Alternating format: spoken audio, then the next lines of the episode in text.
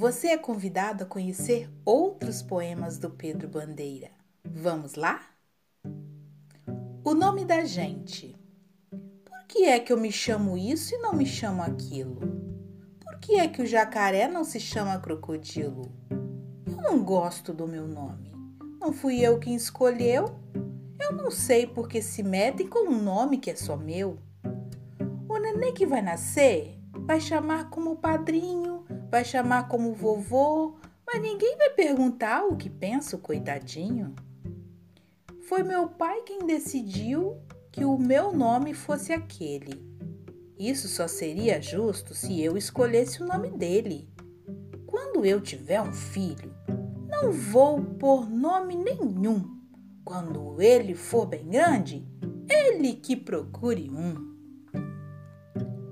O que é que eu vou ser?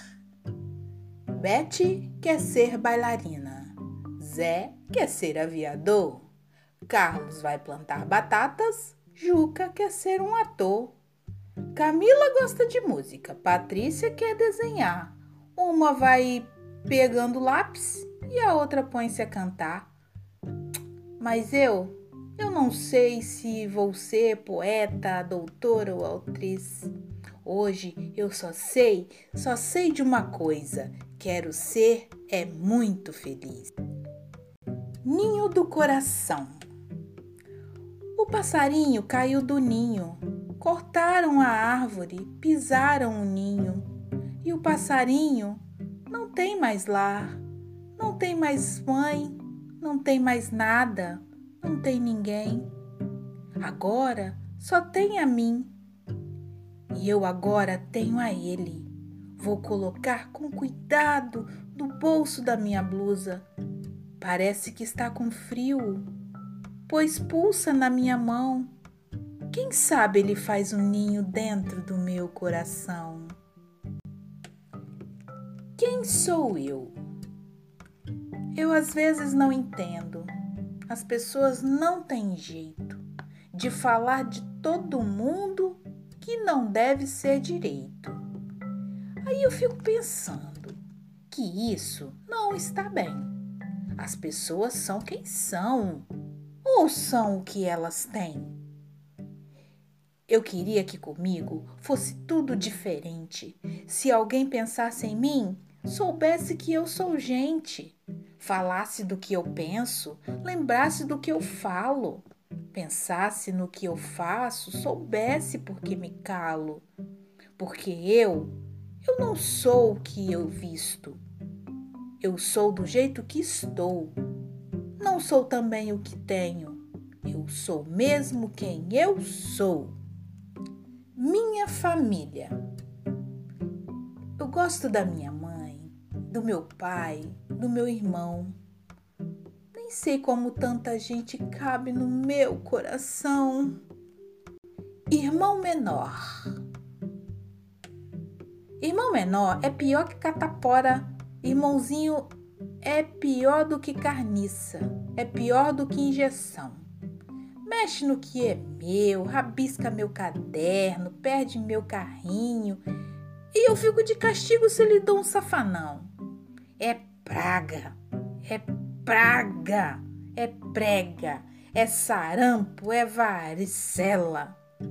E não vem achar estranho, hein?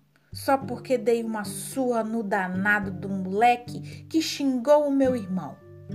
Ó, oh, eu posso xingar, os outros não.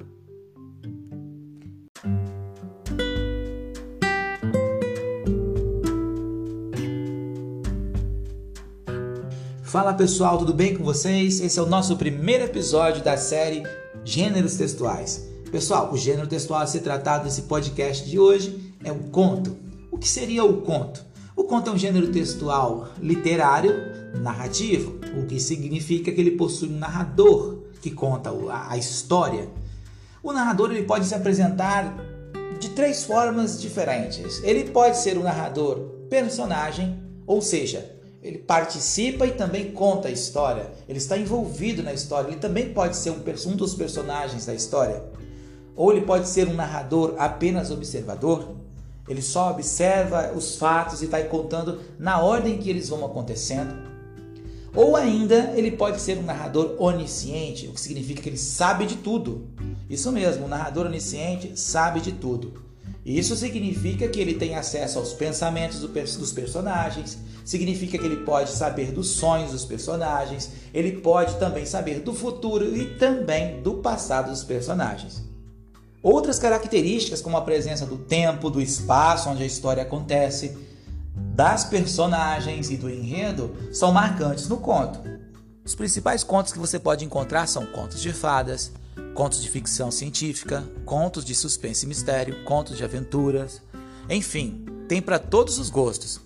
E para finalizar, o conto é um gênero textual bastante lido na atualidade, bastante procurado, justamente por causa da sua extensão. Trata-se de um gênero textual bastante curto, justamente porque se baseia em cima de um único acontecimento. Isso faz com que ele tenha uma narrativa bastante curta. E por hoje é só, pessoal. Até o próximo episódio.